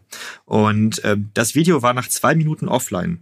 Und da hat man auch gemerkt, dass Twitch enorm dazugelernt hat. Wenn man sich zum Beispiel das Halle-Attentat anguckt, das war 30 Minuten, äh, weil war die Live-Übertragung online und danach war das VOD auch noch, das originale VOD 30 Minuten online. Diverse ähm, Re-Uploads waren danach auch noch verfügbar, aber da hat es deutlich länger gedauert, dass Twitch stark eben die Reißleine gezogen hat. Das heißt, auch da sieht man eben, dass die Plattformen ein Stück weit schon dazu lernen, weil sie aber halt auch einfach dazu lernen müssen, weil sie halt eben natürlich kein Ort sein wollen, wo Rechtsterroristen ähm, ja ihre ihre Propaganda einfach verbreiten können. Aber das musste halt auch erst durch die Plattform gelernt werden. Und da merkt man aber zum Beispiel, wenn man diesen Vergleich Halle und Buffalo eben zieht, dass da zumindest einiges schon passiert ist bei Twitch beispielsweise. Ja, die, die abschließende Frage ist natürlich immer bei solchen Themen, was kann ich tun? Also jetzt nicht ich, Michael Graf, ich kann einen Podcast machen, sondern ne, was können Gamerinnen und Gamer da draußen tun, wenn sie so etwas sehen im Netz. Hass. Irgendwo wird, wird sich so äh, rassistisch ausgetauscht oder sowas. Die Gegenrede hast du schon angesprochen. Ne? Äh, was gibt's noch? Was, was kann man tun dagegen?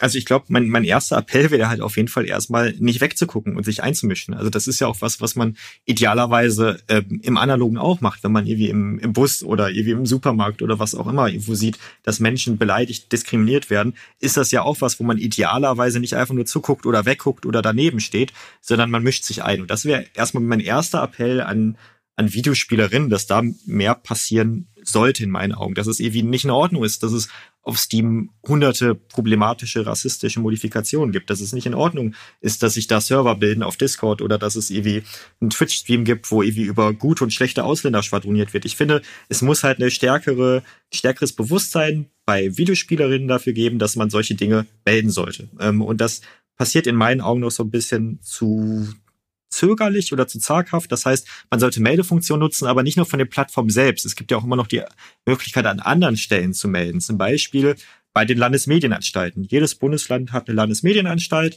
und da Dinge, zum Beispiel problematische, rassistische ähm, Inhalte äh, aus, aus, aus digitalen und auch aus Gaming-Plattformen ähm, zu melden, ist da besonders effektiv, weil die Landesmedienanstalten dann eben zum Beispiel Druck bei Steam machen können. Und da äh, ist eine Meldung dann eben umso effektiver oder zumindest deutlich effektiver, als wenn ich das irgendwie als Privatperson auf Steam mache. Das heißt, ähm, mein, mein erster und, und, und äh, relativ simpler Appell wäre, solche Dinge nicht einfach kontextlos stehen zu lassen, sondern zu melden. Gegenrede ist natürlich auch was Tolles, aber vor allem halt auch selbst eine Haltung irgendwie beweisen und selbst für Dinge einstehen. Das sieht man ja schon, dass es ganz viele Leute auch machen, gerade wie immer mehr Gaming-Streamerinnen, wie, wie zum Beispiel Shoyoka oder wie Hand of Blood oder Maurice von Bonschwa. Ähm, also große Gaming-Persönlichkeiten beweisen ja auch schon eine gewisse Haltung und stehen für Themen ein und äh, nehmen da eine gute Vorbildfunktion ein. Und das finde ich wahnsinnig wichtig. Ähm, wir sehen aber auch, dass es immer mehr Videospielerinnen machen. Es gibt ja zum Beispiel auch mittlerweile Demonstrationen in, in Online-Games. Also bei Guild Wars 2 gibt es zum Beispiel einmal im Jahr äh, zum Pride Month ein, ein Pride-Marsch, drei Tage durch die Welt von Guild Wars 2, ah. wo dann ähm, quasi eine Haltung bewiesen wird für die LGBTIQ Plus Community und wo auch mittlerweile Spenden gesammelt werden für LGBTIQ Plus supportende Organisationen. Sowas finde ich super cool. Oder halt auch, ähm, als die Invasion der Ukraine losging, gab es in Elder Scrolls Online war es, glaube ich, auch eine große Demonstration gegen diese Invasion. Also ich finde, auch in Videospielen kann man natürlich Haltung beweisen. Es gab auch, als Black Lives Matter losging, Proteste in Sims 4. Da gab es so ganze Instagram-Accounts, wo Leute mit ihren Sims-Figuren Protestschilder hochgehalten haben. Oder auch bei Animal Crossing gab es ja Protest schon zu Black Lives Matter oder zu Hongkong. Also was ich sagen will, eine Haltung ins Netz bringen, ist, finde ich, da genau äh, das Richtige, und damit meine ich nicht nur die Spielerinnen, sondern halt eben auch Streamerinnen, Plattformen, äh, auch den Spielejournalismus, auch die SpieleherstellerInnen. Also es gibt ja auch immer mehr Spiele, die zum Beispiel politische Themen ähm, aufgreifen und das in meinen Augen teilweise auch sehr differenziert oder, oder zumindest auf eine sehr spannende Art und Weise. Wenn man sich jetzt so ein The Last of Us 2 beispielsweise anguckt, finde ich, sieht man da eine ganz klare politische Haltung auch in dem Spiel, nämlich eben für ähm, Diversität und, und äh, für Transsexualität und teilweise wird auch das Thema Antisemitismus im Spiel behandelt. Und sowas finde ich zum Beispiel super cool, wenn halt auch große AAA-Titel oder auch kleinere Titel eine gewisse Haltung in ihre Spiele bringen. Also ich, ich glaube, man darf nicht nur in eine Stelle gucken, man darf jetzt nicht nur auf die Spielerin gucken und sagen, ihr müsst jetzt das und das und das machen, sondern es muss halt gleichzeitig auch mehr Bewusstsein bei den Plattformen geben, dass solche toxischen und, und rechtsextremen Inhalte moderiert gehören. Es muss ähm, ein stärkeres Bewusstsein beim Spielejournalismus geben, dass man nicht nur spannende Recherchen Öffentlichkeit gibt, sondern halt auch selber eine klare Haltung beweist. Das habt ihr zum Beispiel nach dem Buffalo-Attentat, meine ich, auch gemacht. Ihr habt da, glaube ich, einen super guten äh, Appell oder eine super gute Kolumne auf eurer Seite verfasst, wo ihr auch gesagt habt, ja, das äh, ist klar, dass es eben nicht repräsentativ für Videospielerinnen ist, was da passiert ist, aber trotzdem ist es wichtig, dass wir als Gamer, wir als Gamerin uns gegen so einen Mist stellen. Und davon braucht es auf jeden Fall mehr. Ja, Weg mit Hass. Jetzt habe ich ganz lange monologisiert. Sorry. Gar kein Problem. Äh, Mary, magst du noch was ergänzen? Auch vielleicht gerade jetzt aus ähm, einer GameStar-Sicht, wie man auch bei uns melden kann zum Beispiel und so? Ja, also auf jeden Fall. Dieses Melden ist super, super wichtig, weil ich habe es am Anfang dieses Podcasts schon gesagt, das Problem vor allen Dingen im Community Management ist, dass wir nicht überall hingucken können, dass wir nicht alles gleichzeitig lesen können. Deswegen ist dieses Melden auch für uns unglaublich wichtig, um halt dann weitere Schritte zu gehen, wie auch immer das dann aussieht, ob es nur bei einem bei einer Sperre ist, beim Ausblenden, beim Bann oder halt direkt die, der Weg zur Anzeige. Auch das ist äh, eine Möglichkeit, die wir uns offen halten. Was ich aber auch super wichtig finde, ist auf Missstände aufmerksam zu machen. Also nicht nur dieses Melden und äh, dagegen sprechen, sondern auch Plattformen sozusagen ganz bewusst als lautstarke äh, Mehrheit dann tatsächlich darauf aufmerksam zu machen, wenn Dinge einfach schieflaufen. Was weiß ich, man hat ähm, rechtsextreme Gruppen auf Steam gemeldet, die macht einfach nichts und man dokumentiert das einfach mal und sucht sich dann sozusagen eine größere Gruppe, um sozusagen darauf aufmerksam zu machen, weil leider passiert sehr, sehr viel erst, wenn ein gewisser Druck aufgebaut ist, auch ein gewisser gesellschaftlicher Druck. Und das dritte ist so ein bisschen ähm, dieser Allyship, den aufzubauen. Also sich zum einen zu fragen, okay, wo kann ich denn noch etwas daran verbessern, um zum Beispiel bei mir selber, ähm, was weiß ich, irgendwelche problematischen Formulierungen oder sonst irgendwas zu sehen, weil ich glaube, jeder von uns hat auch einfach ja, verwendet Begriffe oder ähm, sonstige Sachen in der Sprache, die einem gar nicht so bewusst sind, die aber gegebenenfalls diskriminierend sein können. Ähm, und wo kann ich aktiv dabei helfen, für andere Leute einzustehen oder aktiv daran helfen, so eine Art Weiterbildung zu machen, diese, diese Medienbildung, also vor allen Dingen äh, alle Eltern, die jetzt gerade zuhören, das ist super, super wichtig, sich mit dem eigenen Kind hinzusetzen, sich diese Spiele, aber auch diese Gaming-Räume anzusehen und gemeinsam darüber zu sprechen und eben auch da nicht wegzuschauen oder das einfach stumpf zu verbieten, weil das hat noch nie funktioniert. Ähm, und da halt in, in der Gruppe auch dieses Allyship zu haben, zu sagen, okay, pass auf, ich stelle mich jetzt ganz bewusst neben dich und wir, wir kämpfen da jetzt gemeinsam dagegen, dass, äh, was weiß ich, du diskriminiert wurdest oder so. Also so, ja, kurz gefasst, die eigene Sicht hinterfragen und zu gucken, wo liegen vielleicht auch in der eigenen Sichtweise noch Probleme oder wo habe ich vielleicht auch einen Beißreflex. Und das zweite ist, äh, sich mit anderen Leuten ja kooperieren und eine Gruppe zu bilden, um stärker zu sein und vor allem auch, äh, das hast du ja gerade auch schon anklingen lassen, einfach um solidarisch zu sein mit den Absolut. Betroffenen, ne? Weil wir haben ja auch schon eingangs irgendwie gesagt, dass gerade eben die Menschen, die eh schon von Diskriminierung betroffen sind, auch im Gaming häufiger von Diskriminierung betroffen sind. Und eben sich schützend vor, neben, hinter diese Person zu stellen, ist halt extrem wichtig. Sei es jetzt im Twitch-Chat, sei es irgendwie auf Twitter, sei es irgendwie, wenn äh, im, im, in, einer, in einem Gaming-Chat irgendwas Problematisches durch die Gegend fliegt. Ich finde, da sollte man irgendwie mit Gegenrede reingehen. Und wie gesagt, nicht mit der Idee, ich überzeuge mein Gegenüber, sondern mit der Idee, ich helfe hier einer Person, die tendenziell gerade angegriffen wird. Und dazu gehört auch, dass äh, gerade wenn solche Themen angesprochen werden, sich mal das Gebiss rauszunehmen, sozusagen je nach Alter und diesen Beißreflex, den wir manchmal haben und den ich sehr gut nachvollziehen kann, weil wir haben nun mal Dinge erlebt wie die Killerspieldebatte. Wir haben erlebt, dass Menschen, die sich auch gar nicht mit Spielen beschäftigen wollen, über uns Spielerinnen und Spieler urteilen. Ne? Wir haben schon gesehen, dass dabei nichts Gutes herauskommt und wir stigmatisiert werden, ungerechtfertigterweise, wobei wo wir doch alle wissen, wie wundervoll Gaming ist und wie wundervoll, und das sei nochmal siebenmal unterstrichen an der Stelle, wie wundervoll Gaming-Communities auch sein können und wie toll wir uns darin und wie geborgen und wie aufgenommen und wie positiv wir uns darin fühlen können wenn wir alle auch, wenn solche Themen angesprochen werden, ernste Themen und kritische Themen auch über die Gaming-Community, wir diesen Beißreflex und unser Gebiss mal für eine Sekunde zur Seite liegen und einfach nur selbst auch mal reflektieren, wo habe ich sowas erlebt, wo kann ich etwas tun? Und wie kann ich auch selbst vielleicht je nachdem, wie sicher und wie wohl ich mich damit fühle, dazu beitragen, dass Gaming ein Raum ist, in dem wir uns alle willkommen fühlen, in dem wir uns alle gut fühlen können. Nicht nur ich selbst, sondern auch andere Leute, die da auch gerne mitmachen wollen. Das finde ich ein, ein hehres Ziel und ein, ein etwas sehr, sehr Positives. Und wir sollten halt gerade darauf eben nicht mit einem Abwehrreflex antworten, sondern ähm, ja, indem wir diese, genau diese Willkommenskultur, diese positive Kultur in Gaming auch selber weiter fördern. Denn Gaming ist am Ende etwas, in dem wir uns alle am, ja, gemeinsam wohlfühlen wollen und gemeinsam Spaß haben wollen. Das wäre mein Appell für den äh, Abschluss dieses Podcasts. Ich sage an dieser Stelle vielen Dank, Mick, dass du bei uns zu Besuch warst und natürlich auch vielen Dank, Mary, dass du ähm, ja auch hier mit ein bisschen reingetragen hast, was so Community Management auf Gamestar.de äh, so macht eigentlich den ganzen Tag und wo, womit du dich äh, so äh, beschäftigst in deinem Job. Ich hoffe, es hat auch allen von euch da draußen äh, etwas gebracht, ne? uns hier zuzuhören und vielleicht auch euch ein paar Gedankenanstöße gegeben. In diesem Sinne, vielen Dank, dass ihr auch alle zugehört habt. Macht's gut und bis zum nächsten Mal. Tschüss. Macht's gut. Ciao. Tschüss.